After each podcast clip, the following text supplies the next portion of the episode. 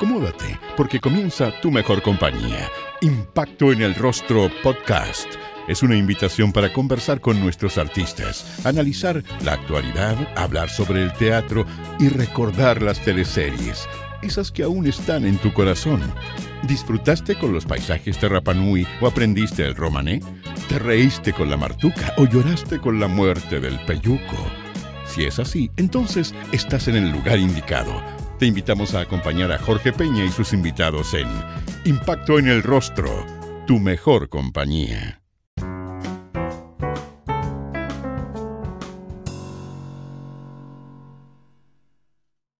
Este episodio es presentado por Rivi, la primera plataforma de streaming donde puedes disfrutar de las mejores películas, series, teleseries y documentales latinos gratis y sin necesidad de registrarse. Entren a rivi.com, r i i v y atrévanse a descubrir Latinoamérica.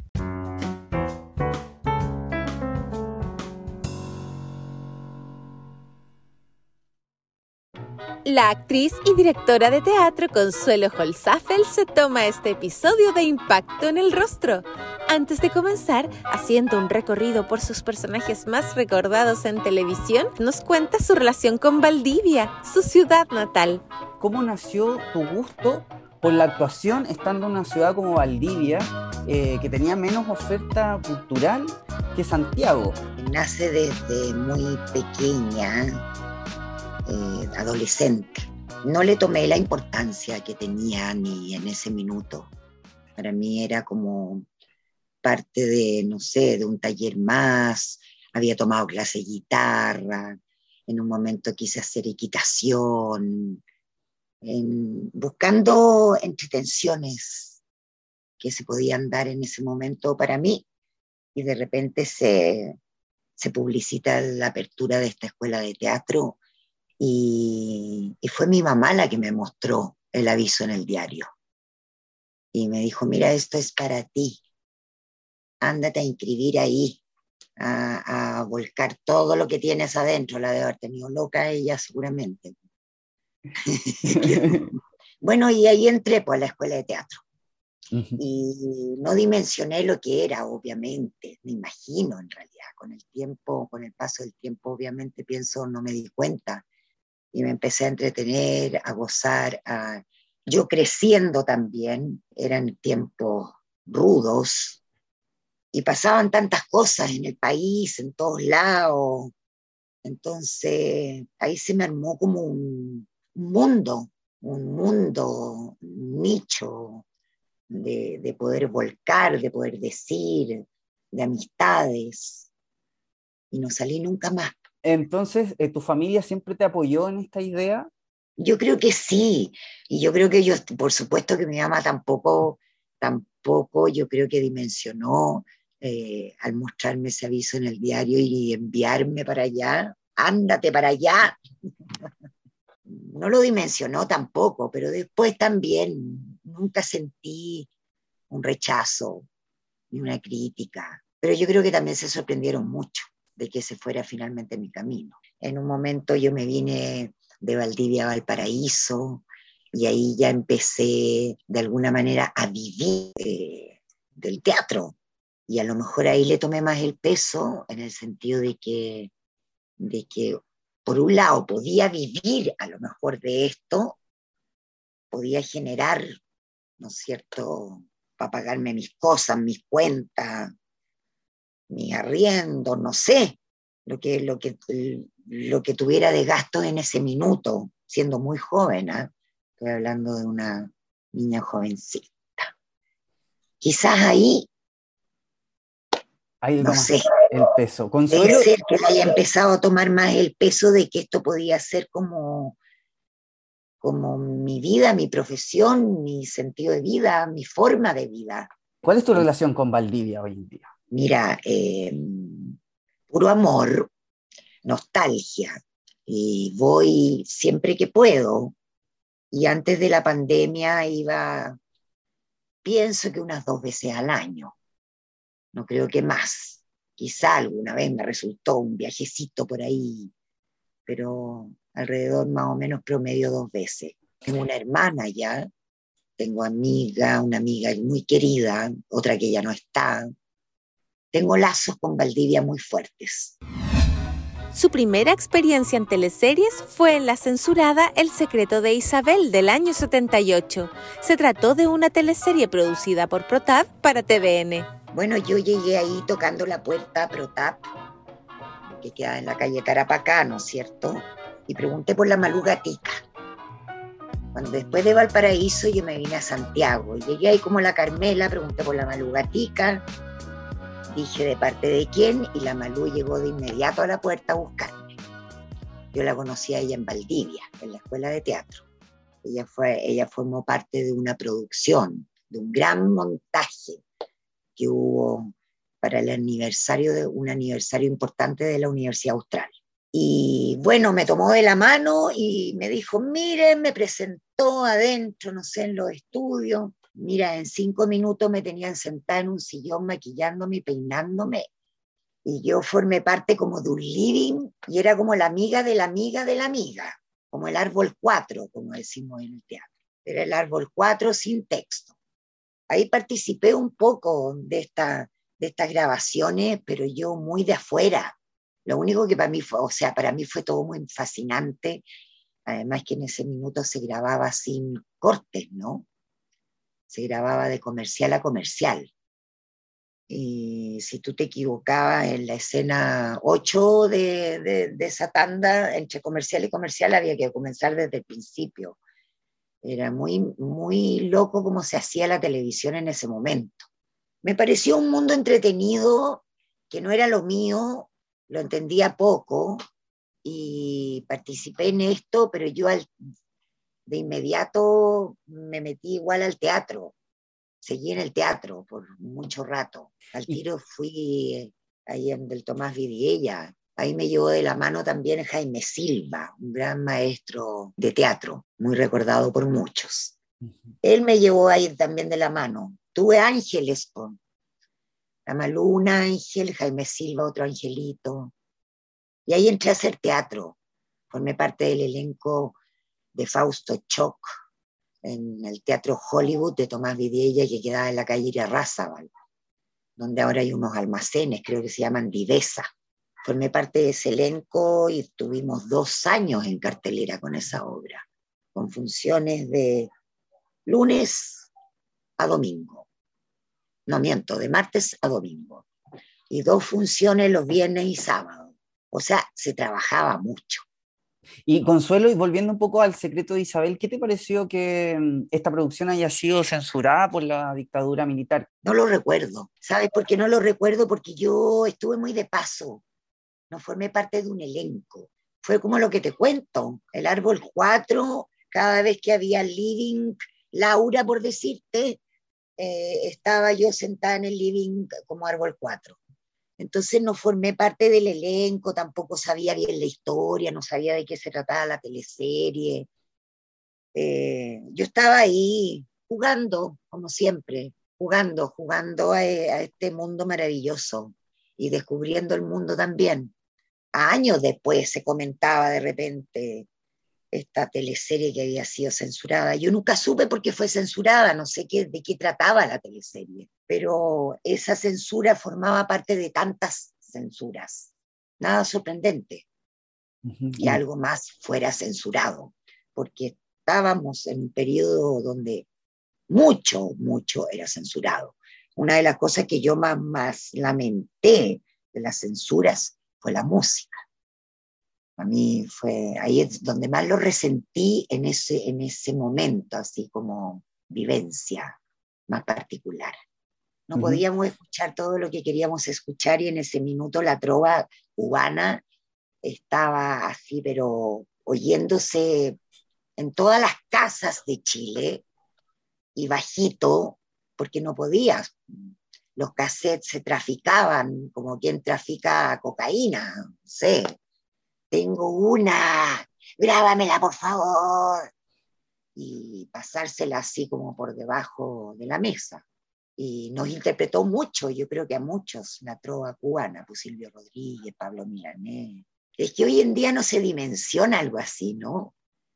yo cuando hablo con mis hijos es imposible, imposible que ellos puedan imaginar, eh, cómo decirlo, a ese nivel de censura y ese nivel de, de temor y de cuidado con el que tú tenías que sociabilizar, con mucho cuidado, quiénes éramos, no sabíamos quiénes éramos. Fue Teresa Ríos en Trampas y Caretas, una mujer que debió enfrentar la violencia de su marido interpretado por el actor Alejandro Castillo. Fue una bonita teleserie esa, qué ganas de verla de nuevo, ¿ah? Sí, pues era, era, era entretenido para mí jugar a la mujer sumisa y, consciente, ¿no? Porque era una mujer sumisa, pero era consciente, eso era lo entretenido.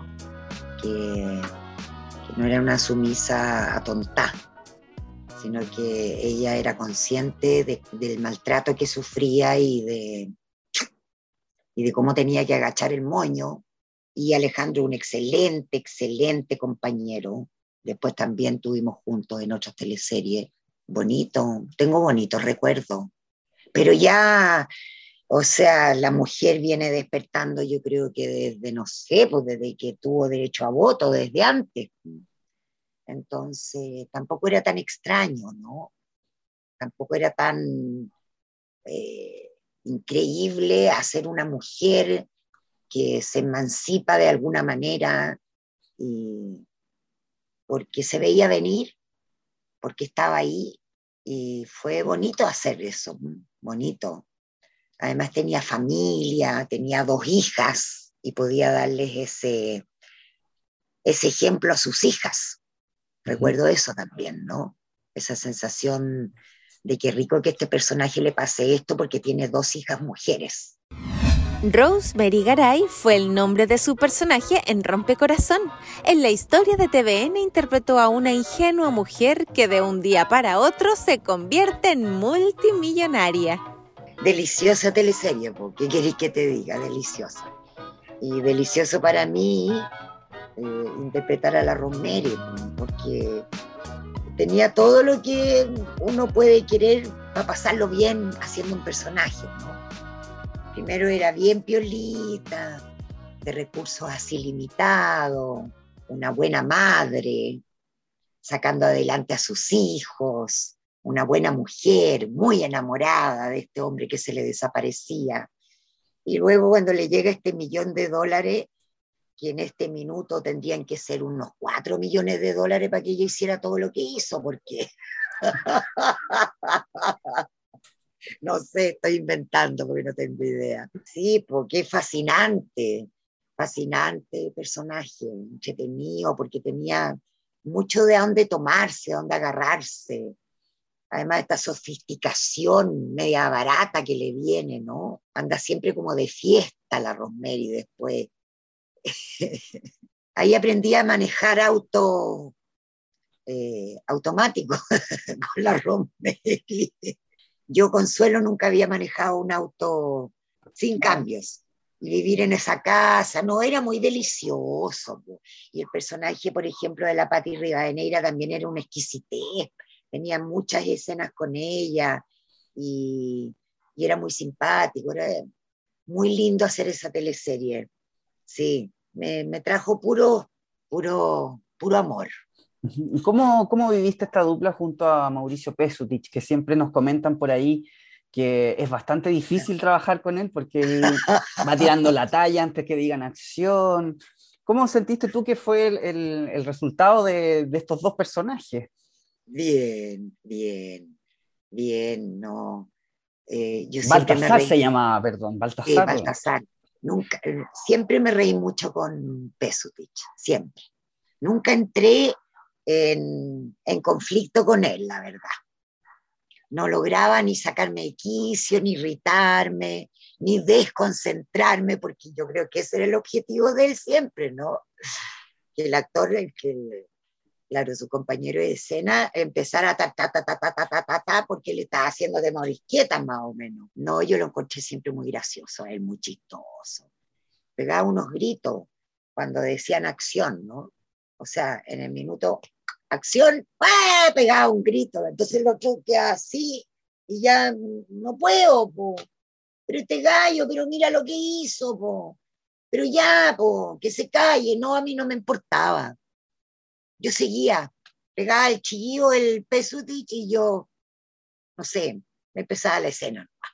No sé que, que, hay, claro, que hay gente que lo puede haber pasado más o menos de repente con él, obviamente, por gente que se puede irritar, porque, eh, eh, pucha, de repente te tení, hay personas que necesitan concentrarse de otra manera, ¿no? Y, tenía esta pulga, esta pulga que te pega el picotón justo cuando te dicen acción. Igual es un desafío, me imagino, ¿no? Pero como uno ya, por lo menos yo, yo ya sabía, entonces finalmente ya no, no había sorpresa. Sabía que si tenía grabación con, con el, el Pesutich iban a pasar cosas, iba a ser una mañana loca.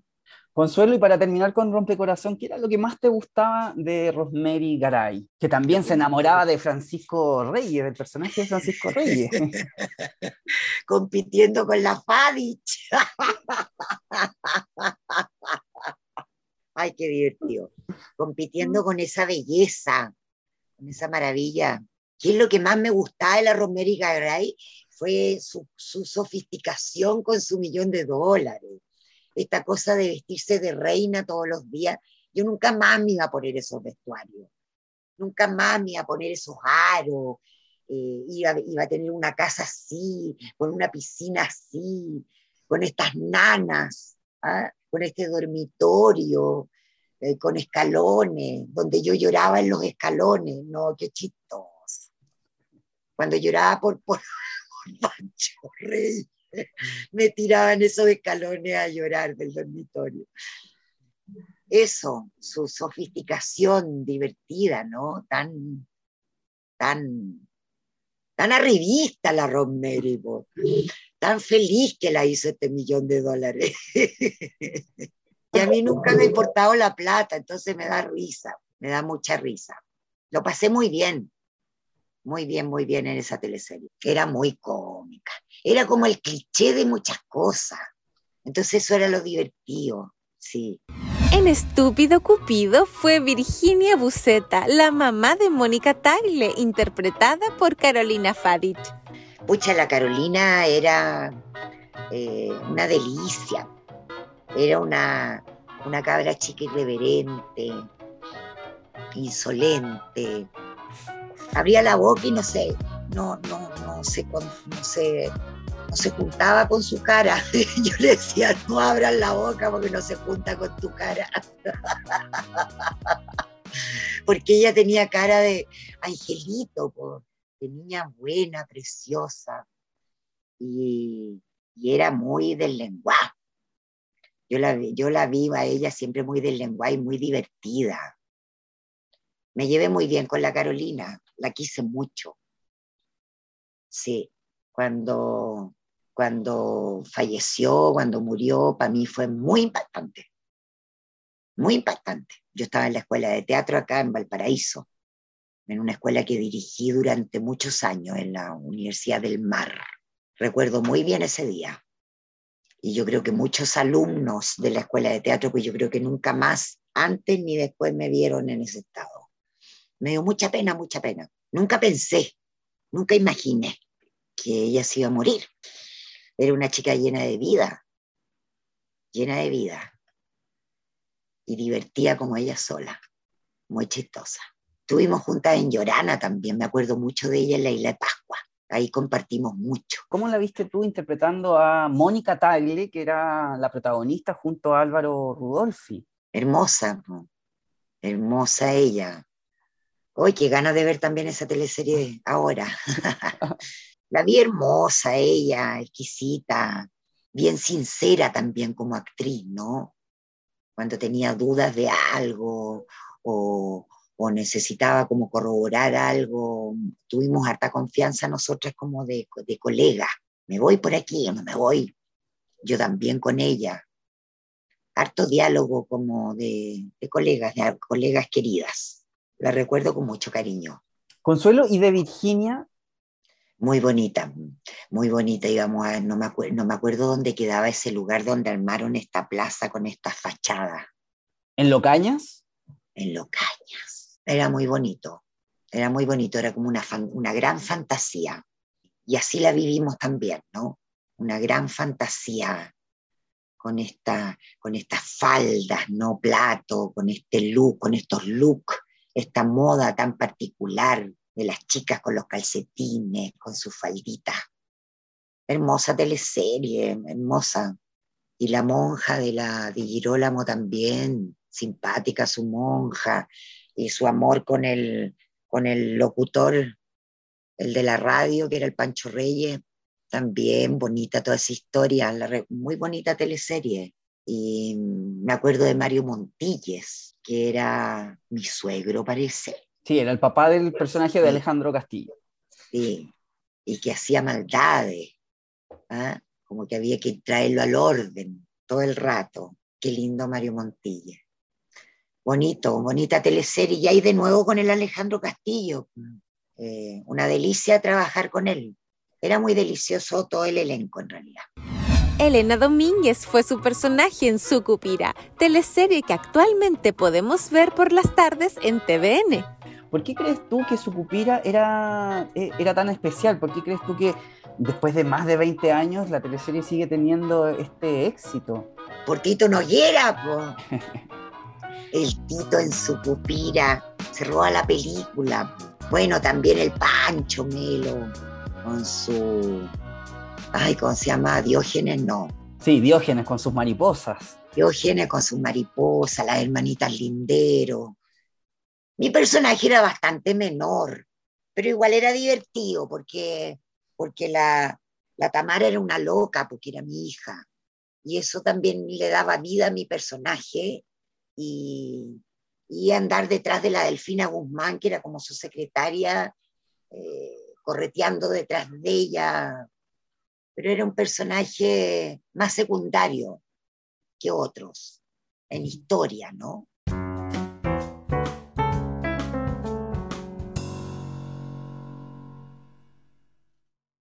¿Qué puedo hacer hoy? Con Rivi ya tengo la respuesta. Disfrutar de las mejores películas, series, teleseries y documentales de chilenos y latinos completamente gratis. Solo debes descargar la app en tu celular o Smart TV y listo, que comience la diversión. Además, rivi.com, R-I-I-V-I te invitan a revivir las mejores teleseries como Amores de Mercado, Brujas o Romané, entre muchas otras, en la mejor calidad. Impacto en el rostro y R-I-I-V-I, Rivi, comprometidos con la ficción nacional.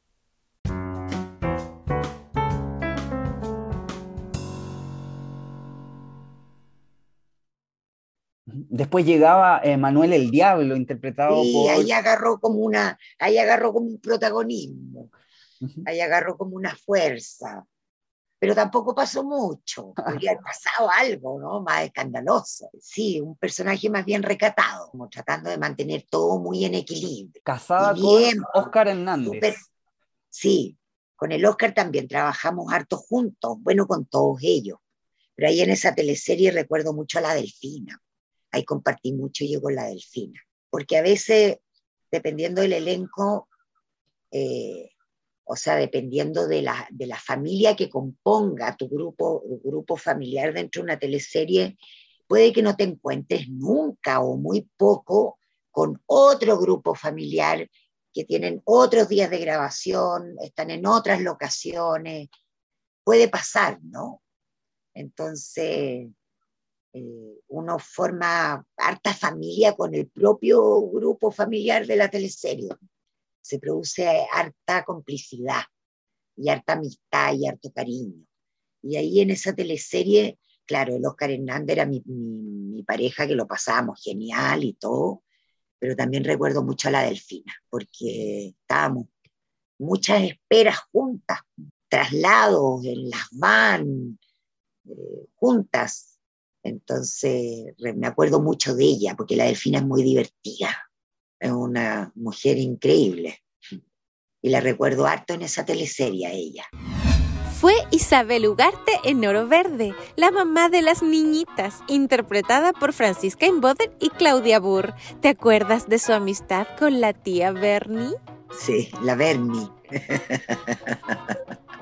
ya, habíamos, ya habíamos sido bien locas en la juventud, teníamos todo nuestro pasado oculto, que yo no quería por ningún motivo que lo supieran las niñitas. Ay, qué simpático, qué simpático. Eh, ¿Qué te puedo decir de esa teleserie? Recuerdo la lluvia, que yo amo la lluvia, como buena valdiviana, amo la lluvia. Y en esa teleserie nos llovió, y eso lo recuerdo harto. Cuando me preguntan por esa teleserie, me acuerdo harto de la lluvia, porque hubo muchas veces que tuvimos que grabar lloviendo, lloviendo, lloviendo chuzo los camarógrafos hasta con los calzoncillos empapados, yo creo. Les entraba, les entraba el agua por aquí. bella, pues, bella teleserie y la relación con la Claudia, con la Franca y con la Tamara Costa que hacía la nana. Fue genial, pues. Esa familia, lo que te hablaba de la familia en la televisión, ¿no? Esa familia fue brutal. Bueno, ese personaje, mira, yo ahí en ese personaje empecé, yo me acuerdo, eh, al leer los primeros libretos, empecé por eh, cómo puede hablar esta mujer. Fue lo que más me preocupó. ¿Cómo habla la Isabel Ugarte? Y me preocupé harto como de, mm, de su manera de hablar y del lenguaje que iba a usar. Y ahí agarré unas muletillas, ¿no? Que se las copié a personas. Una se la copié a una mina que estaba sentada al lado mío en la playa en, la playa una vez. Yo estaba leyendo el libreto y la escuché a ella que, que decía, salvaje, salvaje. ¿Cómo está el agua? Salvaje, salvaje. Oye, el almuerzo estaba rico, salvaje, salvaje. Dije, salvaje, salvaje. Y empecé como a alimentar esa parte del personaje, ¿no? Su manera de hablar y cómo habla. Y por ahí metí, por ahí me metí. Y después vienen los looks que ayudan harto. Porque yo que he tenido siempre el pelo así, esa Isabel Ugarte era con el pelo como planchado, ¿no? Lisa. Y ya esta cosa de sentirme con pelo liso, que me pegaba así. Me empecé a creer la muerte también, pues. Empecé a creer la muerte como la Isabel Ugarte y al mismo tiempo aterrar, pues aterrar porque ella se había portado muy mal. Entonces lo que tú decís, claro, pues vivía aterrada de que le pasaran cosas a sus niñitas que estaban como unas locas en la flor de la juventud empiezas a tener un romance con el personaje de Álvaro Morales. Ella enamorada de su Tarzan. Eh, ¿Te gustó el final de este personaje? No, no, yo creo que no, que está bien. No, para nada, para nada. Yo creo que era una fantasía de ella, una fantasía de ella y, fue, y era bonito que ella se imaginara cosas y estos pajaritos que le ponían los de sonido eran geniales, ¿no? Le ponían los pajaritos de, de la Cenicienta, creo que son, unos pajaritos como de Disney. No, yo creo que era parte de un sueño de ella. Se enamora de este Tarzan, pero este Tarzan estaba en otra, pues era más joven. ¿Qué se iba a meter con esta mujer grandota con dos hijas grandes? Pero Isabel igual tenía lo suyo, era... era sí, tenía lo suyo, pero tenía que buscarse uno más apropiado. Es que ella estaba muy loca. Consuelo, ¿y en esta teleserie te reíste harto con este personaje? Porque era súper gracioso. Sí, pues me reí harto. Es que uno se, siempre me, bueno, yo en realidad eh, lo he pasado bien haciendo personajes, actuando, digamos. Y, me encanta inventarle cosas a los personajes. Me encanta, por suerte el Sabatini me aganchaba hasta un cierto punto y después me paraba también cosa que es buena, que esté el director. En teatro también. Yo necesito el director porque si no me engolosino, me encanta meterle cosas, ¿no? Y me divierto, me divierto con la Isabel, me reí mucho, porque daba, daba, daba mucho permiso la Isabel, ¿no? Igual que la Rosemary también, pues, mucho permiso para muchas cosas. Y esos guiones también eran muy simpáticos eran muy simpáticos, tenían mucho sentido del humor y, se lograban, en realidad, ¿por qué no decirlo? Se lograba una magia muy especial yo creo que tiene que ver con, este, con estos entornos también, ¿no? Con estos lugares donde, donde tuvimos la suerte de grabar todas estas maravillosas teleseries, producciones, que los lugares también acompañaban tanto, ¿no? Imagínate en esa teleserie esos bosques ahí en Caburgua, eh, esos callejones de tierra con el lago por un lado y para el otro lado verde, verde, verde, verde, y de repente lluvia, lluvia, lluvia, No sé si el 50% de los resultados, pero yo creo que era un gran aporte. Y como había, y como había, mm, yo creo que el presupuesto, no tengo idea de números, ¿ah? pero me imagino que el presupuesto era más alto que producciones de, de las que vinieron después más adelante. Entonces el elenco también era más grande, éramos más actores por teleserie, habían hartas historias, habían harto, había harto personaje en esta teleserie, hartos núcleos, ¿no? De distintos estratos sociales, eh, después se empezaban a combinar, no solamente la historia central protagonista, sino que las otras historias secundarias también eh, tenían, un, tenían su tiempo de desarrollo. Los actores podíamos desarrollar algo con esos personajes, cosa que no siempre sucede, ¿no? Porque a veces las historias están tan centradas en la historia protagónica que el resto son casi una comparsa nomás. Eh, en el sentido de que no se desarrollan mucho. Está todo enfocado hacia la historia principal, y como que no tuvieran como mucha vida propia. Y en esta teleserie sí teníamos vida propia, porque en esa teleserie, claro, ahí estaba el Pancho con la Fadich y la Girolamo, ah, que era la que, no me acuerdo bien, fíjate. Era una gerente de, de la Forestal Meyer. Sí. ¿Y ella con quién tenía onda? Tenía onda con el personaje de Sergio Hernández. Y la Delfina hacía una señora como alemana, ¿no? Sí. Que era la mamá de la Fadich. Exactamente. En La Fiera fue Gladys, la esposa del Cereza y la mamá de la DJ Katia. En la historia ambientada en Chiloé, Consuelo interpretó un rol popular. Bueno, de la Gladys, ah, eh, lo primero que pienso cuando pienso en la Gladys es en su chasquilla araña, que fue un logro, un logro, en realidad fue un logro mío porque siempre me ha importado mucho cómo se peinan los personajes, como tengo mucho cuento con el pelo, desde siempre, gran cantidad de pelo y el pelo hay que acomodarlo de alguna manera, y se ve mucho el pelo en las teleseries. Entonces, un gran logro fue lograr la chasquilla araña. Esta cosa como, ah, la chasquilla para acá arriba y si no, que me dejaran andar con el tubo. También fue un logro. Y el chicle. El chicle, en realidad, el Sabatini me la peleó harto, ¿ah? pero después lo logré. ¿Por qué no quería? Seguramente era mucho, pero yo quería igual comer chicle con la Gladys. Todo el día. Y los pegaba en los debajo de las mesas me entretuve a morir con la Gladys, además con el José Sosa, olvídate, es que el José Sosa es un exquisito, un partner así, pero genial, súper lindo él. Y la Roxana, ¿para qué te digo? La Roxana Campo, que hacía la Berta, sufrida, la Berta que se resignaba a todo y yo la trataba de remecer, pero Berta reacciona. Bueno, y esta DJ Katia que era una loca, pero tan simpática, como la relación que teníamos con la DJ Katia me, me encantó, la cosa que era como tan de tú a tú, ¿no? Ella nos trataba tan así como, ¿ah? Tranquilo, tranquilo, usted, tranquilo, yo sé lo que hago, ¿ok? hermosa teleserie, pues también. Imagínate el entorno de esa teleserie, el, marco, Chiloé. Era genial. Esos canales, esos paisajes, esas lluvias también. No, genial, genial. Consuelo, y bueno, estos personajes eh, habían quedado en la ruina porque habían ido al Mundial de Francia 98, ¿te acuerdas?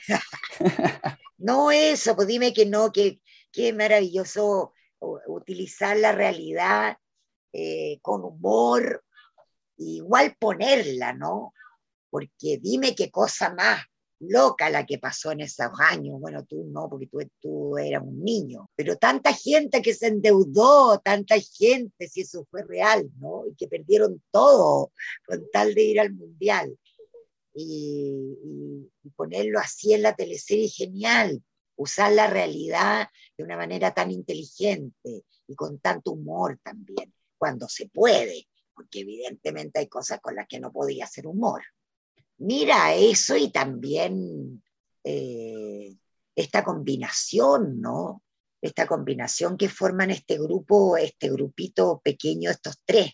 Yo creo que eso era lo sabroso, ¿no? Porque la Gladys no había sido nunca nana. Y le ponen, y se pone uniforme y y anda comiendo chile, uniforme la chaquilla araña y bien feliz, bien contenta, pechupando con todo. Era una combinación muy rica. El José Sosa también era un pillín, medio bien vivaracho, y también pues sacándole rinda todo, viendo por dónde, por aquí, bien, uno podría decir como bien a la chilena también, ¿no? Estos como frescos, medios medios pechadores, pero por, lo, por otro lado súper acompañadores, súper apañadores, buenos amigos, bonitos personajes, bien, populares. ¿Y cómo viste a Luis Alarcón en este personaje eh, tan recordado, el chamorro? Súper bien. Yo creo que estaba en su salsa. Yo creo que el Lucho Alarcón lo pasó muy bien haciendo chamorro. Muy bien. Porque eh, no sé, pues era como, era como darse el gusto de muchas cosas, ¿no? Como personaje, muchos gustos, bien estrafalario, lo que se le ocurría, le compro la casa, después se la regalo, ¿ah? dadivoso cuando quería, mañoso y conquistador, pretendiendo a su joyita, enamorado, yo creo que el Lucho lo pasó muy bien. En Romané fue Ofelia, la dueña del pub restaurant. Si quieres revivir esta teleserie, te recordamos que está disponible en Rivi. ¿Qué te pasó cuando te contaron que esta teleserie se iba a tratar de gitanos, pero que tu personaje era chilena? ¡Qué pena! Ah, claro, pues demás que quería ser gitana y estar en esas carpas, porque yo no iba a esas carpas. Y además ellos convivían con los con los gitanos de verdad. Los que hicieron gitanos conocieron a los gitanos y convivieron mucho con los gitanos.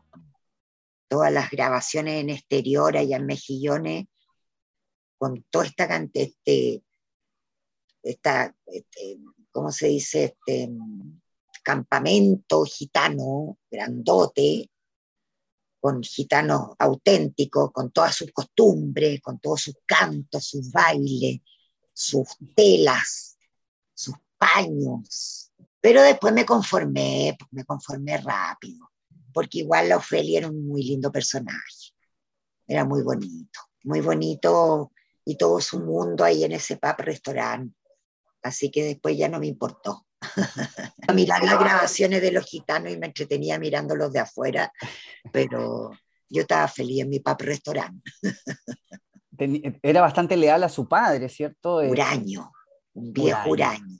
Pero ella lo sabía manejar muy bien, la Ofelia. Le conocía los gustos al revés y al derecho a su papá. Cómo le gustaba la comida, cómo le gustaba que se la sirvieran, las visitas, las no visitas. Y también lo bonito también era la relación con esta sobrina, ahijada, era muy bonita también esa relación, y con su poeta, que era Lerto Pantoja, ¿no? también enamorada eternamente del, del, poeta que estaba enamorado de la bencinera, que era la Carmendiza. Yo sentía que no me quería. Pero finalmente igual se quedan juntos. Sí, eh, sí, sí, porque, porque la bencinera no lo quería, porque a la hora que lo hubiera querido me quedó sin poeta. El peinado, los peinados generalmente eran como mi, porque yo he, tenido lo que te decía, cuento con el, con el tema. Entonces una de las cosas que me empieza a preocupar al tiro, el pelo. ¿Qué hago con el pelo? Eh, ¿Me lo tiño, no me lo tiño, me lo corto, no me lo corto? ¿Qué peinado, qué peinado? Sí, inventarle el peinado al personaje ha sido una de las cosas que me ha entretenido siendo actriz. ¿Qué era lo más entretenido del pub restaurant, Consuelo? El mismo pub restaurant. es muy entretenido grabar en una, en, en una locación que circulan hartos personajes. Es entretenido porque ves a tus compañeros en la espera, conversas con ellos, tienen un dinamismo esas escenas, una dinámica que igual es, entretenida y no, son, no es sentarse a conversar, ¿no? Es como dinámico, se va, se sirve la mesa, se vuelve para acá con hartas acciones. A mí me encantan las acciones, eh, las acciones en el teatro y en la televisión. Me encanta que, que el director me diga, eh, toda la escena te estás vistiendo. Me encanta, eso me puede hacer muy feliz que yo tenga que hacer toda, o toda esta escena tú estás poniendo la mesa. Organízate tú como, como, y eso a mí me es un, no sé si un desafío, pero me entretiene mucho. Coordinar el texto con las acciones, cuando te detiene, eh, si, me, si haces algo mal, eh, dentro de las acciones, digo de adrede, intencionalmente, ¿no? Según el texto que sea, a lo mejor en la acción puedes mostrar algo que le está pasando al personaje. Qué sé yo, por ponerte un ejemplo, te pusiste el chaleco al revés. Y es porque en el fondo está súper nerviosa por la conversación que está teniendo con la hija. Me encanta eso. El pub restaurant se podía jugar mucho con eso.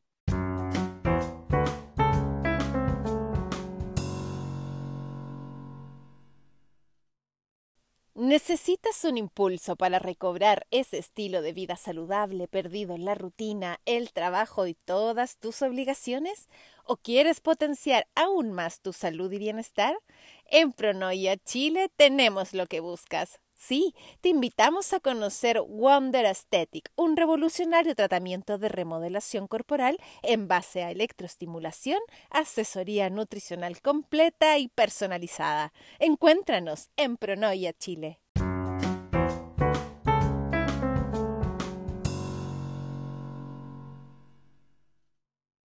Porque siempre había muchas acciones por hacer. Alta pelea también. Y había harto conflicto entonces, entretenido el con harto conflicto con hartas acciones, hacer algo muy dinámico. Dinámico para uno, para uno como actor, para entretenerse y también eh, para el espectador que lo ve, ¿no? No una escena quieta, como escenas llenas de vida. Eso tenía bonito el pub restaurant, que era como con harta vida. En Pampa Ilusión le dio vida a Asunción, una fría mujer que le hizo la vida imposible a sus hijastras, Carmencita y Clarita, interpretadas por Antonia Segers y Blanca Levín. Bueno, ahí lo que, lo que más recuerdo de, más que del personaje, si tú me preguntáis por Pampa Ilusión, recuerdo la arena, el viento y el sol. Todo lo contrario de Caburgua. Todo lo contrario de Chiloé, potente. Sentir el viento con la arena, con esa especie de polvillo y el sol. Grabar en, en los interiores era súper exquisito porque era como era de época. Entonces, siempre eso es tan, es tan apasionante, ¿no? Para los actores, todo lo que sea de época. Yo creo que a todos los actores nos fascina hacer cosas de época, una película de época, en este caso una teleserie, los trajes, los sombreros, para mí tuvo mucho que ver con la estética, porque era una mujer súper bien vestida, súper delicada, y siguiendo todos los clichés de lo que hay que hacer, de la moda, de cómo se comportan, entretenido, pues un buen desafío. Para mí que soy media chascona, ¿no? Soy media, media, no tan prolija, Entonces fue, fue muy, muy desafiante para mí hacer una mujer prolija, una mujer más fría, más calculadora, pues yo soy más apasionada, como que, no sé, ¿ah? los personajes también, como que se pueden desbordar y me encanta que tengan el minuto del desborde, pero aquí no había desborde, aquí había una cosa muy dura, diría yo, dura y muy cordial, muy compuesta. Y eso para mí fue muy bonito, muy, muy entretenido y muy desafiante. No sé si te acuerdas, pero en el último capítulo de Pampa Ilusión, tu personaje finalmente se va sola con una maleta caminando en medio del desierto. ¿Qué te pareció ese final para Asunción? Genial. Me encantó, la verdad. Me encantó. Se lo merecía. Había sido una mujer poco amable, por decir algo. Una mujer poco querible yo encontré que estaba bien, que se merecía. Qué bueno que le dieron un final así redondito. La relación con mis hijas, igual genial. Me tocaron dos hijas fabulosas. Y, también estaba la institutriz, que era la Alessandra Wersoni, también, súper entretenido los grupos. Eh, ese núcleo era muy también muy entretenido y muy rico puros buenos actores, pura gente de la cual uno puede aprender y dialogar, intercambiar. Sí, el Eduardo Barril, bueno, el Eduardo Barril, eh, donde, donde tú lo pongas, en lo que estés con él te vas a entretener, el monstruo, el gran monstruo chileno.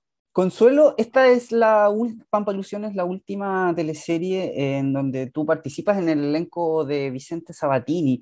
Em, ¿Qué pasó? Él te invitó para el Circo de las Montini. Em, tú ya estabas quizás un poco cansada. Cuéntanos un poco por qué no seguiste en las producciones de Vicente Sabatini.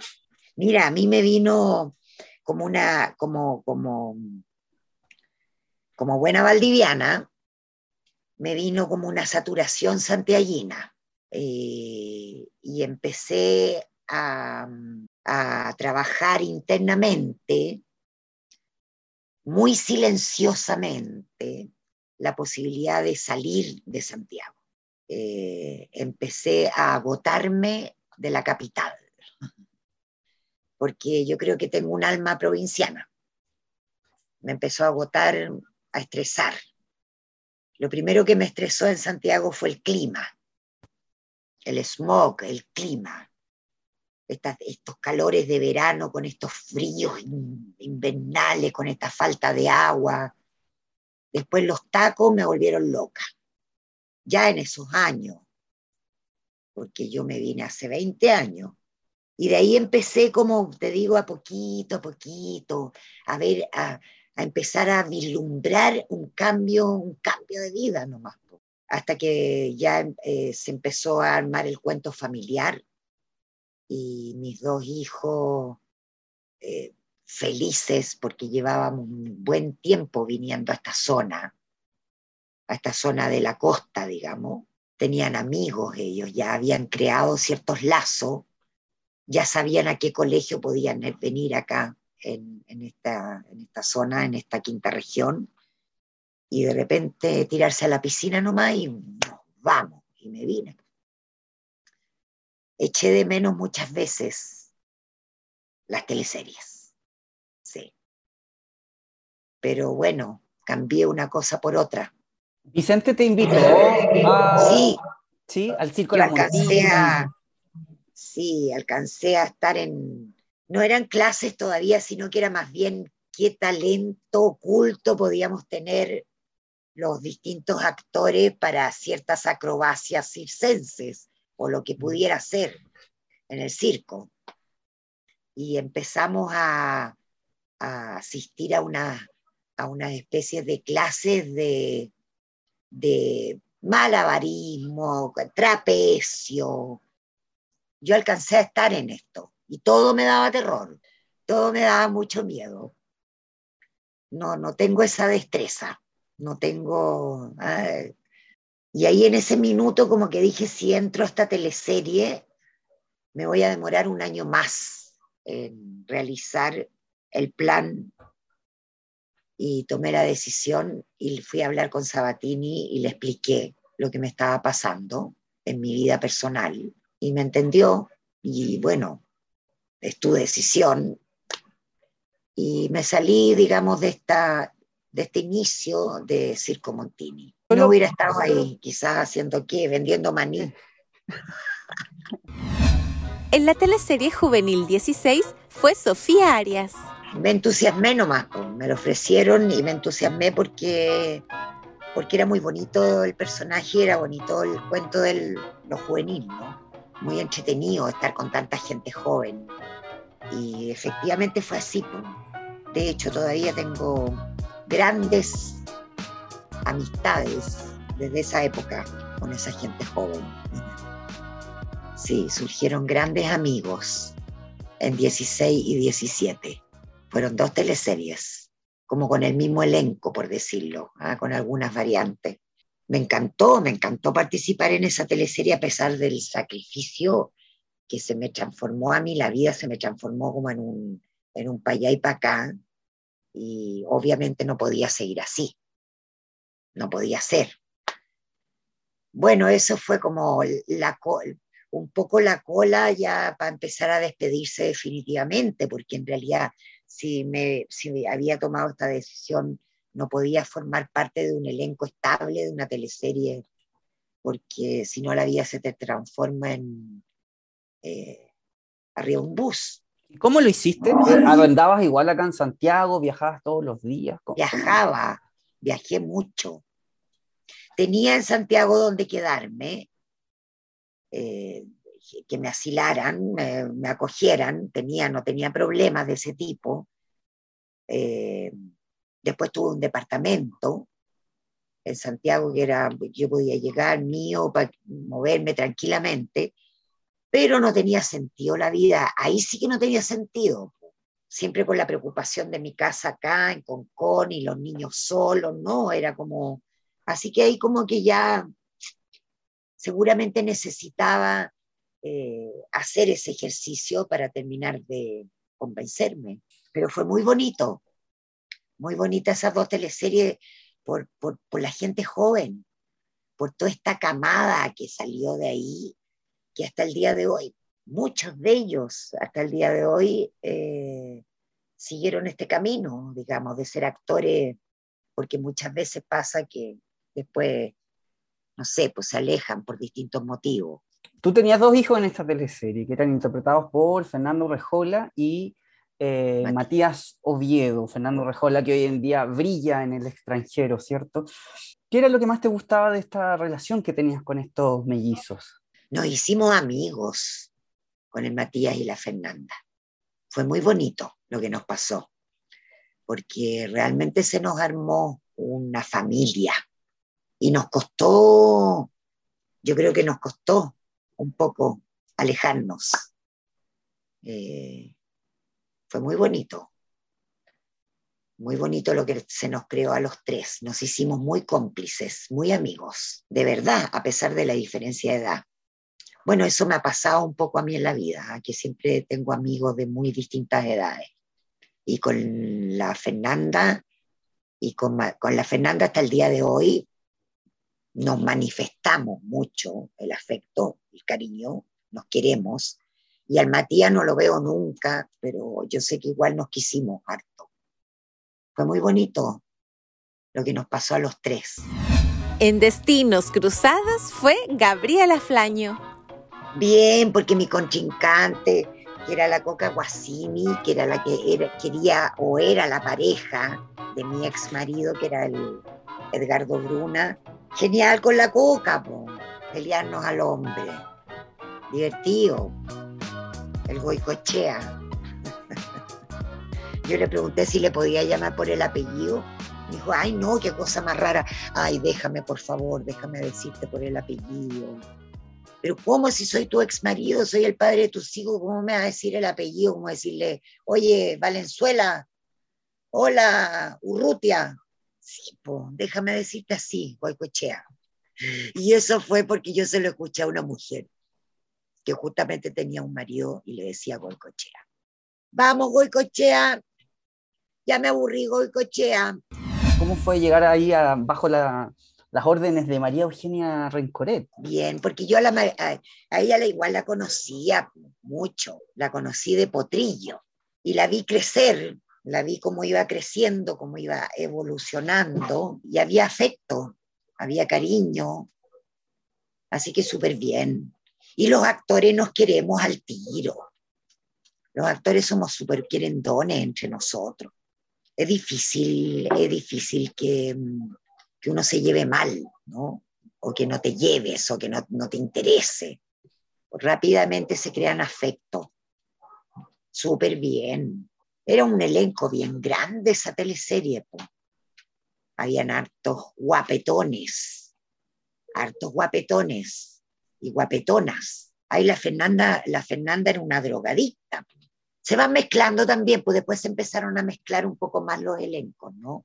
Al principio, claro, eran más bien como dos elencos muy determinados y de pronto empezó como un poco a, a fusionarse un poco más.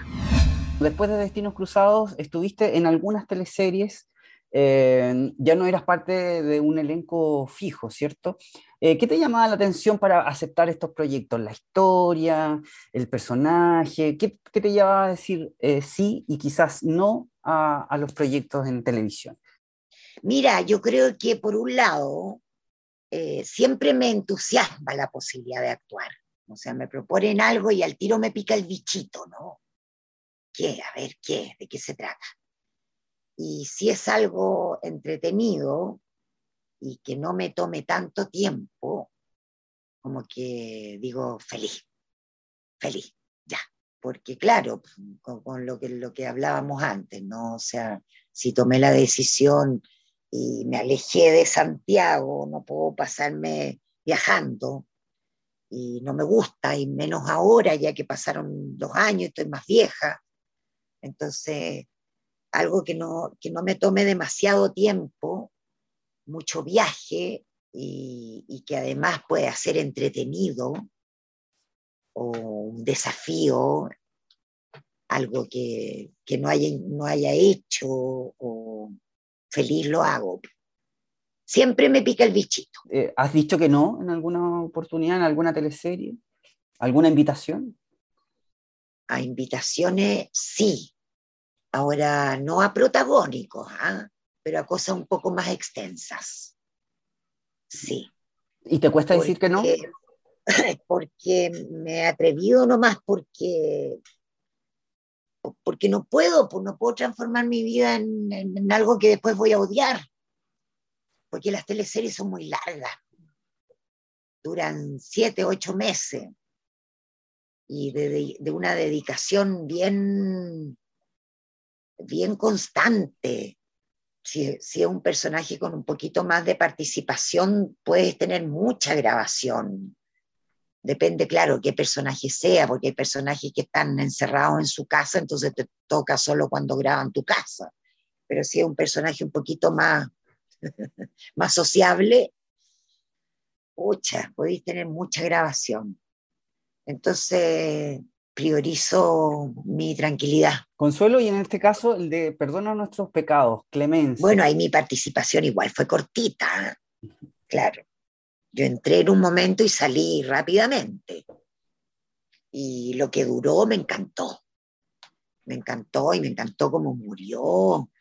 Y me encantó andar a caballo y tratar mal a la cabra chica y chicotearla bien chicoteada, no, fue pero exquisito, exquisito hacer eso. Bueno, yo nunca había trabajado, por ejemplo, con la Lorena Capetillo y me encantó conocerla y esa casona, yo grabé solo en esa casona, nunca, nunca grabé en el Mega, entonces también era como salir. Iba a Santiago, pero no estaba en Santiago, sino que salir al tiro a los campos y de repente llegábamos a esta casona bastante cerca, pero se producía como un mundo aparte ahí, andar a caballo Y me gustó lo que te digo, porque fuera corto, que empezara y fueran más o menos no sé cuántos capítulos y, terminara. Y con un buen final, así. Bien dramático, para que fuera bien trágico y caerse y que me maquillaran y me hicieran salir sangre y me pegaron un ojo con el otro, por acá me metieron unos algodones. Las maquilladoras, pero jugaron a las muñecas conmigo ese día, te juro. Yo les dije, hagan lo que quieran. Oye, te podemos pegar un ojo, peguen el ojo.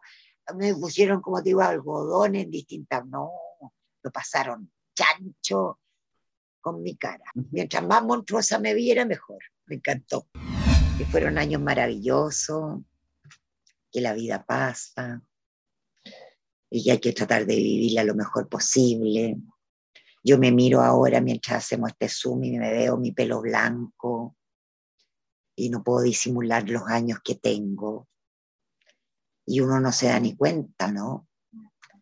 Todo lo que tú me has hablado esta tarde, que me hiciste viajar me hiciste retroceder en el tiempo de una manera así, pero impactante, con toda la información que tú tienes, Jorge, y siento como que no hubiera pasado nada de años, ¿no?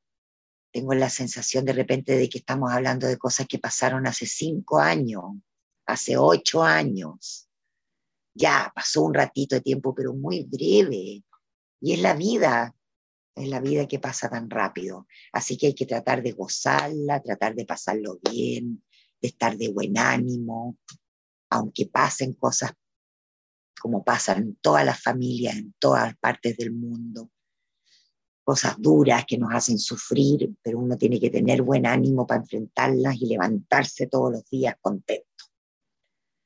Y si hay que llorar, lloremos. Y si hay que reír, nos reímos no hay que tenerle miedo a sufrir ni a llorar, pero también hay que estar contento. Impacto en el Rostro Podcast es una invitación para conversar con nuestros artistas y recordar las teleseries, esas que aún están en tu corazón. ¿Te reíste con la martuca o lloraste con la muerte del peyuco? Si es así, entonces estás en el lugar indicado. Impacto en el Rostro, tu mejor compañía.